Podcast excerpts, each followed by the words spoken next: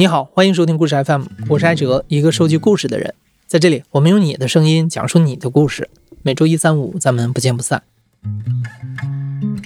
终于在春节前的最后一期更新里，故事 FM 迎来了整整第六百期节目。听完这期节目，故事 FM 就要暂停更新一个星期了，安心过年。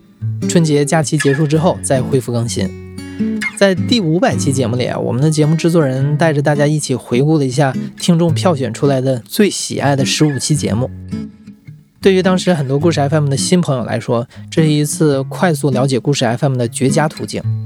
如果你刚刚开始听故事 FM，可以在我们的微信公众号后台回复关键词“五百”阿拉伯数字五百来收听那期节目，可以带你快速入坑。那经过了大半年的时间，如今我们又迎来了第六百期节目。上个星期我们还发出了一个征集，邀请大家来聊一聊你最怀念的讲述者。如果有机会，你还想听哪位讲述者后来的故事？所以今天的节目其实是一期回访盘点，我们将会和七位讲述者分别聊一聊他们后来的生活。这其中有引起了大家广泛的共鸣和讨论的节目，也有的讲述者因为在故事 FM 讲述自己的故事，生活发生了或大或小的改变。如果你是故事 FM 的新朋友，希望这期节目能够帮助你了解更多故事 FM 过去的故事和人；而对于老听众，希望你能听到自己熟悉的声音。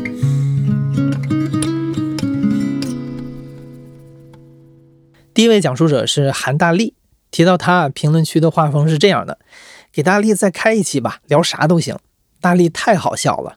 第二百八十三期，单身、恋爱、结婚，男孩的钱都去哪儿了？那期节目里，单身男孩韩大力讲述了从小到大他的消费观是如何被塑造和改变的。当时他说啊，因为不用谈恋爱，花钱少，他一下子就实现了便利蜂自由。我去便利蜂买东西，我都不会看价格，直接拿出来扫码，七块五，打开喝不好喝，扭头就扔掉它，因为这七块我不是会因为花了七。大力之前还上过我们的第一百零七期节目，讲述了自己作为一个色盲的种种经历。如果你还是不了解韩大力是谁，别急，先来听一听他这两年的变化吧。完了，有点扭捏了。我是韩大力，我是故事 FM 第二百八十三期三三平平舌二百八十三期单身恋爱结婚，男孩的钱都去哪儿了的第一位讲述者。两年过去了，这两年大力可没闲着。因为有着难以遏制的幽默细胞，他去尝试了讲单口喜剧，在 B 站上开了自己的视频账号。啊，对，在这边也给大力打个广告啊，他那个账号就叫韩大力，大家可以去关注他。业余生活上是风生水起，但是大力的本职工作似乎不太顺利，因为大力是一位互联网教培人。二零二一年，他被双减了。我二一年这个简历就跟张慧提小说似的，我在这家，我目前这家公司干四个月。我就在，我就感觉三到三个月的时候，我感觉是不是该离职了？啊，对我最近这几份工作一直在换，我们夕夕阳行业嘛。然后我觉得那个混日子的状态也不太好，因为我觉得没必要，我毅然决然的裸辞出来了。啊，然后同事都劝我，劝不住，领导不知道是真留还是假留，反正是反正是客套一段，反正走走走呗。但是我走之后一周就双减了，然后又过了。大概不到一个礼拜多，不到半个月，其他同事都开除了，每个人都得到了赔偿。对我是我们整个项目组唯一一个自己净身出户的人。所以那接下来问题是你要不要自己做自媒体呢？看起来也是一个出路，因为你这个粉丝量，它大概也许也能养活自己。涉及到一个问题，这个也是我当时离职出来之后才体会到的，他没有社交，但艺术来源于生活，我没生活了。就是那天正好第四周晚上下雨了，下了一周的雨，所以一周没出屋，一屋里没有活物，你知道吗？就我那一周，我跟整个世界的连接就是饿了么这个图标和外卖小哥的门缝。啊，每天就是望着窗外，我我还二层，我那二层房子又看不到远方，只能看到对面一家火锅店里边，他们都热情洋溢的吃着火锅，然后我就隔这个窗户托着下巴这么看，我说啊，这就是人类生活呀，我说我，然后我二层还有那个铁栏杆，你知道吧？我这太惨了，说不行啊，搞媒体不行，还是得就是一边工作一边做一些吐槽工作的视频，比较开心，这样情绪有个出口，也有现金，也有入口。是听众们最关心的问题。所以嗯，这两年还是单身吗？是，就是之前我跟你说，你你看到评论里很多小姑娘说想跟你谈恋爱了吗？首先是欣喜啊，首先是能感觉到人民对我的肯定，就是我这地方有一个被动技能，就是跟谁处着处着就关系就变成朋友，对，就可能我会我内心会有一点回避亲密关系这种东西，因为我特别不知道跟别人聊什么，但打字真的。我的人格魅力不在打字上，我是一个现实，我是一个面对面的这这这种人，就打字它不是我的强项。那就相亲呗。哎，说到这个，说到这个，哎呀，我我去年我还特意突破了一下自己，我真的尝试了自己的第一次相亲，是那个是我大学舍友的客户，就聊说那个有什么爱好，我说我我这这没什么爱好，我就在家躺着。还有人说，哎呀，我我我最近觉得我想去学学骑马，我说我这么高兴咋这么高雅，我骑马，我说骑马、有什么好处吗？他说我听说骑马比较减肥。我说你他妈坐马身上，马在那儿跑，你减肥，马减肥，就就就是这这对吧？就就这种就就很聊不来。就你包括这种，就是比比如说跟你说，哎呀，咱们这个先微信聊一聊，说你你每天早上能不能这个给我发个早安？我说发个早安就发个早安。比如说人家九点上班，我每天九点半起床。但是他他比如说比如说有一天，然后跟我说他发发微信跟我说我今天迟到了，我说哎呦真不巧，我说怎么回事？他因为你没有喊我起来，我说我也没起来呀、那这说明那女孩喜欢你啊，对，可能啊是反思的，要不要跟人道个歉？所以你要征婚吗？真的，嗯，就是不征了，我觉得你单身挺好的，别祸害姑娘。祝故事 FM 越办越好，以后呢能推出更多优质的内容，满足呃广大人民对这个文化生活的呃这个需求吧。啊，我也是作为一个听众，也会默默的支持支持你们。接下来的两位讲述者也在节目中聊到了有关于他们的生活方式和生活态度。节目播出之后，引发了广泛的关注和讨论。那两期节目也算是故事 FM 的爆款节目之一吧。第一位讲述者是红姐，他在第四百三十期《不消费主义者生存手册》那期节目里聊到了他是如何把不消费主义实践到衣食住行的各个方面。红姐有一个咖啡罐，她把自己生活中所有消费产生的塑料垃圾都放进了罐子里。一年过去了，这个罐子还剩下三分之一没有装满。仅仅是吃这件事儿，红姐就尝试过吃剩饭、摘野菜，甚至在新西兰去翻当地的垃圾桶。我是看到那个卖菜的那个小妹把那个西兰花的叶子剥下来扔掉，就把西兰花放在那儿。我就说，哎，你那个西兰花的叶子如果不要，可不可以给我？因为我觉得可以吃嘛。然后呢，那个小妹说，哦，那你要的话你就拿去嘛。她还跟我说，后面有个垃圾箱，那里面更多，你要的话你自己去那边翻。然后我就说，哦，这样啊，好。然后我就去那边翻，结果我到了那个垃圾箱一看，他这期节目是二零二零年双十一前夕上线的。节目播出之后，红姐收获了很多的粉丝，也认识了很多新的朋友。我觉得最大的一个转变应该是认识了很多志同道合的人。我觉得这个东西对我来说挺重要，就是有很多人，嗯，他们理念和我非常非常的接近。就比如说，呃，前段时间认识了一个，呃，嗯，做做农业种植的，她是做永续种植的。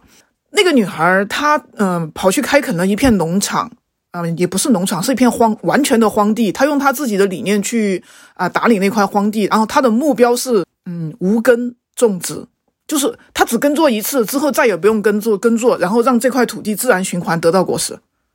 我我我会想要实现这么一个东西，但是他已经开始着手做了，我就觉得很厉害啊。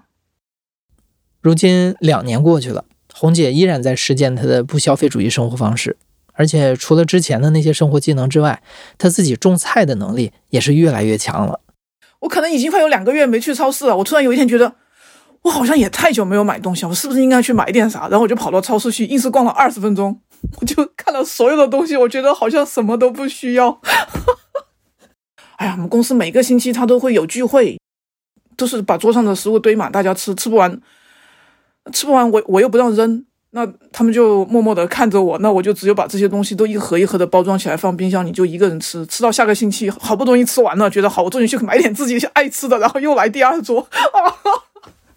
我实在是面包太多了吃不了，然后看着就过要过期了，送人又送不掉，我就拿到呃河边和海边去喂鸟。我搬了一个家，呃，之前的那个房东死活不让我搬，但是我还是搬了，因为呃我公司搬了太不方便了，因为那房东之前他有一个花园，不是一直是我在管理嘛，我走了就没有人给他管花园了，然后他就一直在说，呃啊能不能不走，给你减房租，房租一减再减，减的都已经没有底线了。我说，因为他花园都是一直是我在种嘛，他两口子都懒，都不愿意去给我打理，如果没有我的话，他整个花园就变成杂草丛了。然后我现在搬这个房子，房东给我的房租也很低，就低到让我觉得。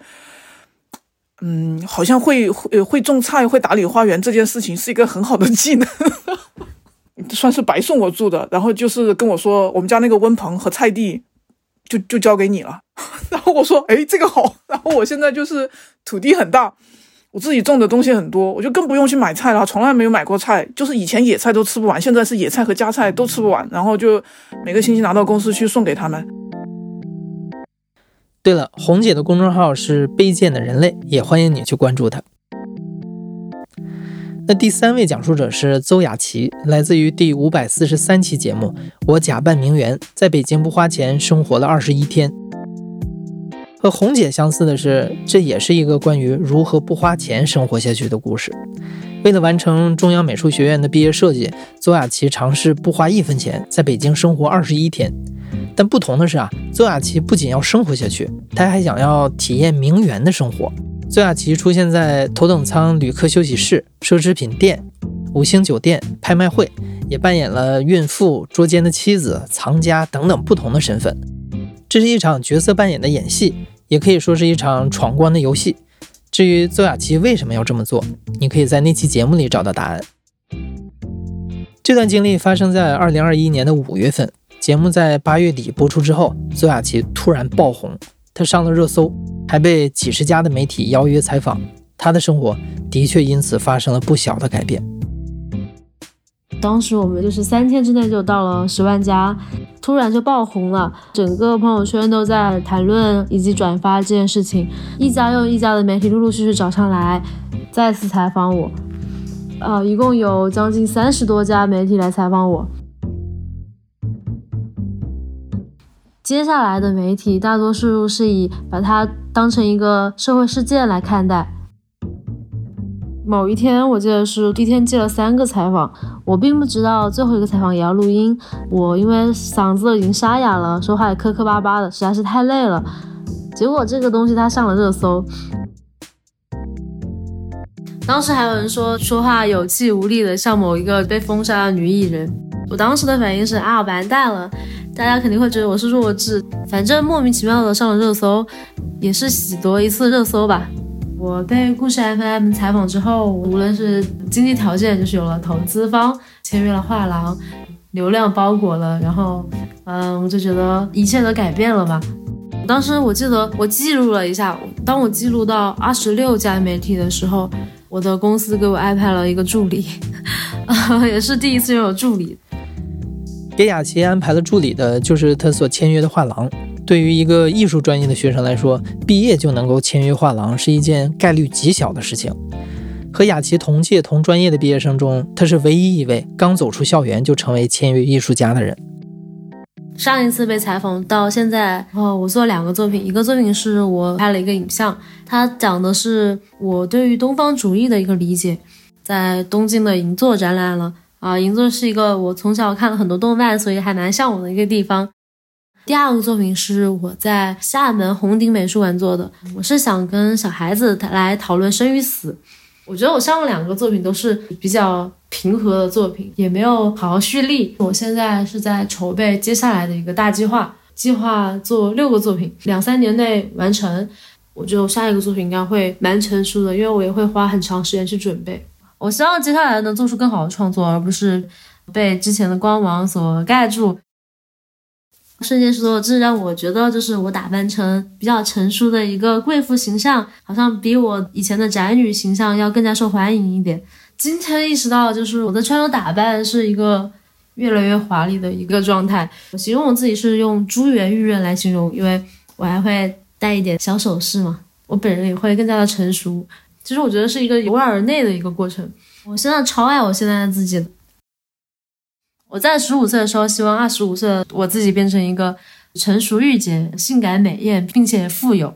然后我现在是马上就要二十四岁了，希望三十四岁我不仅富有、美丽、成熟、性感啊，而且也是同时是一位对人类社会呃有积极意义的一个艺术家。接下来的四组讲述者，他们在生活中都遇到了或大或小的困境，而这些困难都和他们至亲至爱的人有关。甚至很多有相同经历的听众啊，在这几位讲述者身上看到了曾经的自己，引发了共鸣。我们也收到一些来自于听众的投稿，他们一直关心着讲述者后来的发展。大家好，我叫小静。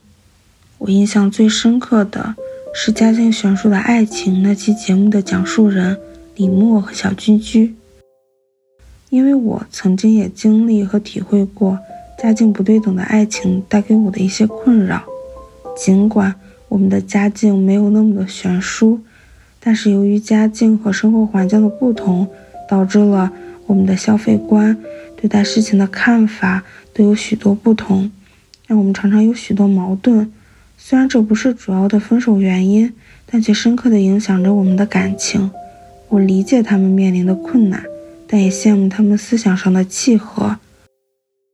很好奇他们现在过得怎么样了。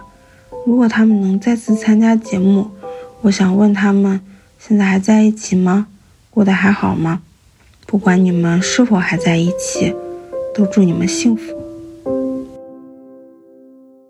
那么，时隔一年半之后，我们再次邀请到了第四百零九期节目的讲述者李默和小居居，听一听他们后来的故事。呃，第一个比较重大的变化是我带他见我爸妈了。去年春节的时候是吧？对，去年春节的时候。去年春节的时候是初几来的？大年初二。就我爸妈还是比较紧张的，不太知道怎么面对未来的这个女婿。我男朋友也挺紧张的，怕说错话，行差踏错，是吧？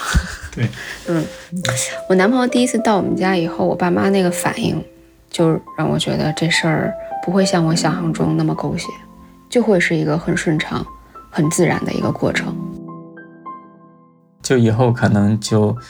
嗯，我们有两三个星期回回一次家，嗯，差不多吧。自从自从他到我们家，就现在保持每两三周去一次这个频率以后，我跟我爸妈的关系也有缓和，这点是我之前没有想到的。就现在越来越能理解他们，就接受，反正大家都是普通人。以前我对他们可能有一些不满意，嗯，反正有些不满意，嗯，有些不满意。现在就好很多，我特别能理解我妈。就真觉得可能大部分人，大部分那个年代过来的妈妈，都是这个样子，嗯，而且现在每次回家，我都会给我爸妈带东西、带礼物，每次都会带礼物，这是以前我不会做，这都是我男朋友到我家以后，我我们 发生的一些改变。我爸就自从 他到我家以后啊，我爸开始买彩票了，我爸以前不买彩票的。我不知道这是什么意思，但是我男朋友他是以这个男人的直觉，他认为，他认为我爸可能觉得这个闺女找了一个 穷小子，改变闺女现在的经济状况肯定没戏了，所以看能不能中个彩票改变一下。嗯，我去他家就见他父母得有一年了，可能父母就是我父母和他父母都是希望双方父母能见一下面，然后。接着往下推进，但是其实这更多的是我，我其实有点算怕畏惧，嗯，畏惧是因为我觉得我不想以现在这个工作状态或者说这个精神状态去，呃，就说我们这事儿就这么定下来，呃，我希望我能让我女朋友过得相对来说体面一些。我现在的收入很低，我就想找一个收入更高的工作。嗯，然后把我们俩的事情定下来。如果可以的话，今年领证。嗯，我们在一起几年？五年。嗯，对，差不多五年了。就是我前两天我还感慨，就，嗯，好像还是跟刚在一起那种感觉差不多。嗯，我可不是这感觉。哦，那你说？嗯，我现在越来越觉得我男朋友，哎，是个普通人。嗯，以前他脑袋上那些光环好像都越来越没了，这 就是个普通人，有好多缺点，但还都在可接受范围之内啊。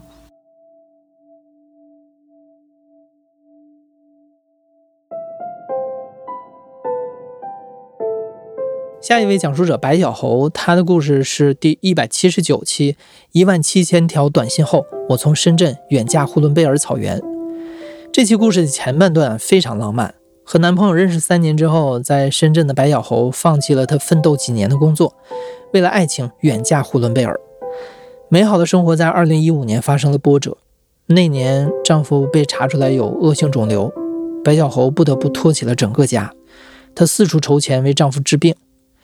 为了新的工作机会，他们一家离开了原来的城市。故事的末尾，白小猴开了一家培训机构，一边创业一边照顾丈夫。白小猴的女儿曾经做过一个梦，梦里的妈妈背着很沉重的行李，很多的锅碗瓢盆，在爬一座山，只有妈妈一个人背着那么多的东西，看起来很累。白小猴问女儿：“最后妈妈爬上去了吗？”“爬上去了。”“那山高不高？”“山不高。”如今这座山，白小猴爬到了哪儿呢？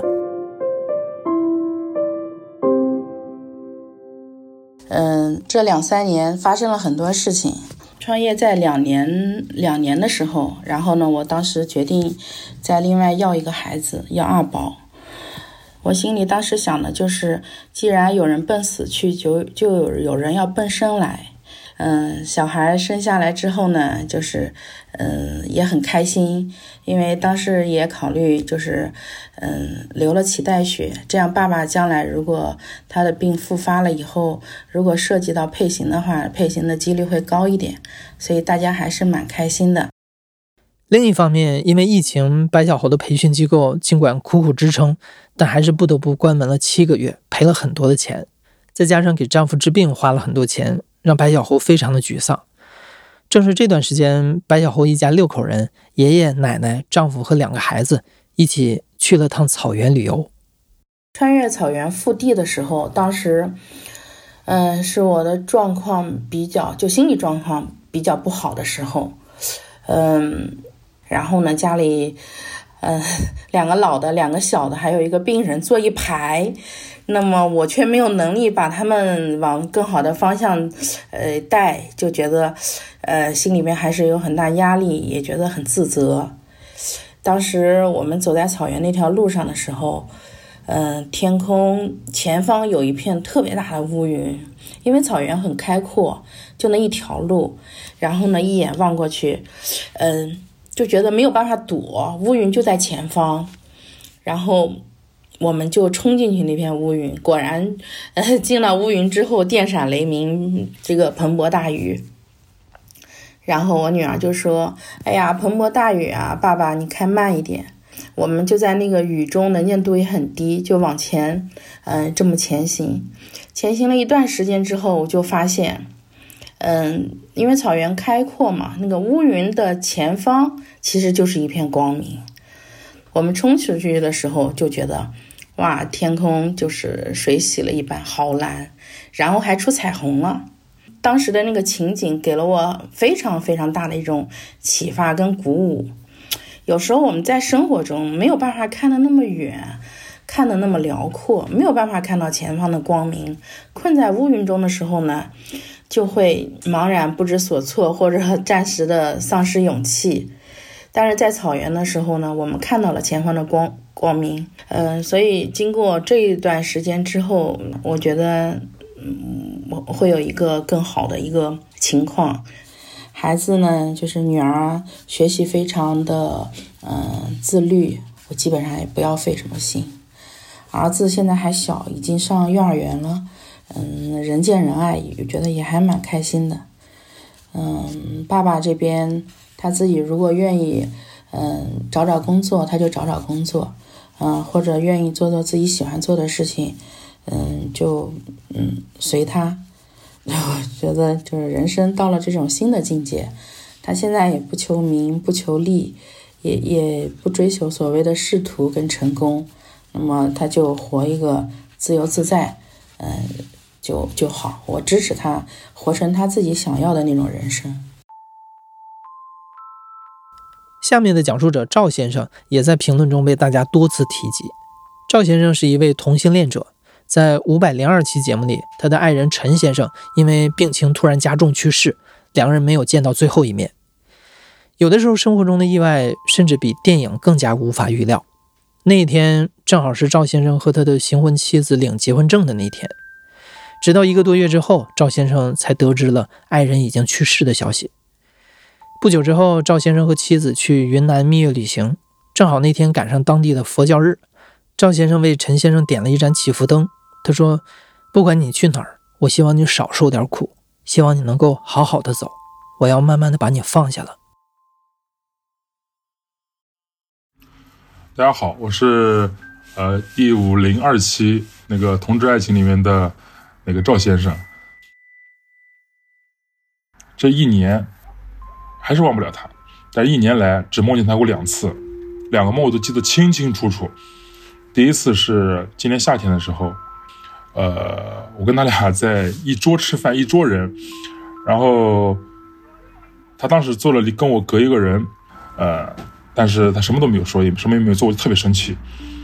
后来第二天，我听老人说，他说去世的人你梦见他，他是不会跟你说话的。当时我挺难过的。然后还有一次就是，就是我知道我老婆，我爱人怀孕之前嘛，然后。做了一个梦，梦见他，就是那次的话，就那个梦还挺和谐的，也没有说话，他就我们俩在路上，他看着我，然后还笑，就是不说话，就这两次，我觉得冥冥中他应该是在保佑我吧。去年下半年，赵先生的生活发生了很大的变化，一方面他和朋友合伙开启了公司，工作变得忙碌了起来。他之前玩机车的那些爱好都不得不放下了。另外，他和新婚妻子也有一个共同的目标，就是要个孩子。如今，这个孩子即将在过年之后出生了。你跟你妻子现在你感觉是一种什么样的关系啊？你们之间是你觉得有爱情的成分吗？没有，但是他是一个非常冷静，然后他的工作还是一个怎么说，一个领导身份嘛。就一直在他一直在我面前，是他是保持一个非常淡定、非常沉稳的那种状态，然后我呢也是一样，所以我们俩是只谈生活不谈感情。其实越往后期，我们的话题就有目标，有有是吧，或者说明确了，都是奔着小孩去是吧，添置这啊或者小孩这那的，都是为生活吧。呃，然后双方的父母，尤其我妈吧，之前上一期节目也说到哈，呃，现在。对我们的生活很满意，因为怎么说呢？最终我还是做到了他想要的那个儿子，呃，活成了他想需要的样子吧。其实我真的很多时候晚上睡不着的时候，会考虑到，说我的小孩以后是吧，长大以后他会成为一个什么样的人？我还是到现在还是没有想通这个道理，就是我的。我的家人或者我妈妈为什么当时要那样折磨我，对吧？就必须要按照所有人应该活成的样子去要求我。但我的小孩以后长大以后，我觉得我自己的这一生已经够不容易的了。然后如果再让他痛苦，那他来到这个世界上，岂不是太不值了？是不是？谈到感情，赵先生说，他目前应该不会考虑开始一段新的关系，他的重心都放在即将出生的孩子和自己的事业上。生活和工作中曾经遇到对他主动的男生，他都保持适当的距离，平衡好目前的生活和工作，这是他想保持下去的状态。我一直挺喜欢易烊千玺嘛，然后当时，呃，他那会儿还在嘛，《送你朵小花》这个电影放之前，嗯，那是在宣传的时候他还是在的。我说，呃，等上映的时候我们去看，然后一年了，嗯，我靠自己走出来了。如今又听到这首歌，我还是会哭，但是意义不一样了。嗯我觉得他应该会替我感到欣慰的，因为我心里面一直住着他。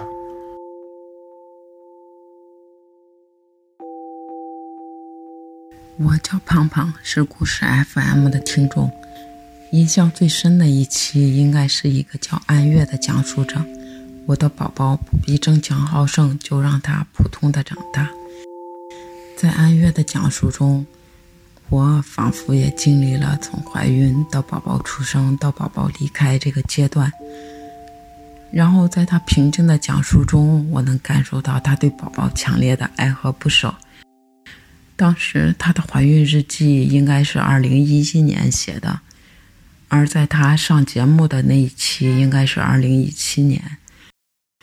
六年过去了，我能感受到他读日记时还是心里有巨大的不舍和疼痛。十年过去了。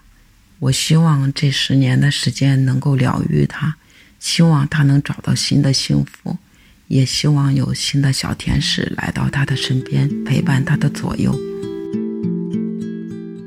最后的讲述者是安月，也就是下面这位晶晶妈妈。这是我们的二零一七年的第十三期节目，也入选了五百期评选中的 TOP 十五，可见她在听众心中的分量是有多么的重。大家好，嗯，我是晶晶的妈妈，嗯，艾哲说希望做一个回访的节目，就是希望原来的讲述者，然后到平台上面来重新给大家讲一讲最近的一些情况。我好像这个身份了的话，现在也只有这个平台能够说了。呃，晶晶去世了以后，我想着总得给这个世界留下点什么，证明他来过。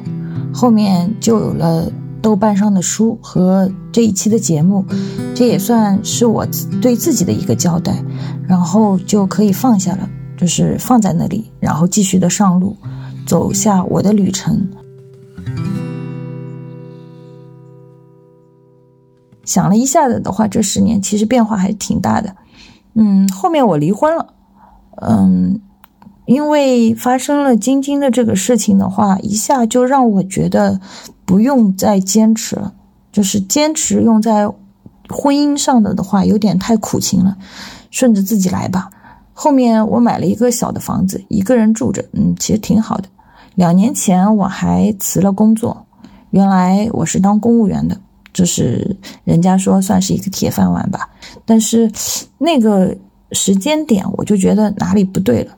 哪里哪里都不对，就是想了一下，唉，有什么大不了的呢？你就换个活法呗。就是反正之前这个样子，今后的十年、二十年，我可能会变成什么样子也看得到了，所以对那样的生活并没有太多的向往。嗯，然后我就换了个工作，进了一个互联网公司。嗯，两年吧。嗯，从一头雾水、一脸懵逼、惴惴不安开始做。然后也不知道什么叫做运营，什么叫做产品，嗯，好多的新的名词。然后慢慢的，现在也不能说风生水起了吧，至少也是站稳脚跟了。然后也有自己的团队，自己工作的一个领域，有一些合作伙伴，共同的为了一些事情，每天各种捣鼓吧。嗯，我的目标是。希望自己五十岁能够退休，然后可以到处去走一走、看一看。其实未来怎么样，大家都不好说。然后把现在的每一天都活好，把自己搞高兴一点，不要压力太大。嗯，这样子的话就可以了吧？如果第二天啊，你得了新冠，或者第二天就世界末日了，你还会选择今天按照现在这样的方式活着的话，我觉得。这样的人生就不算太差吧，嗯，这个算是我对我对自己的一个交代，嗯。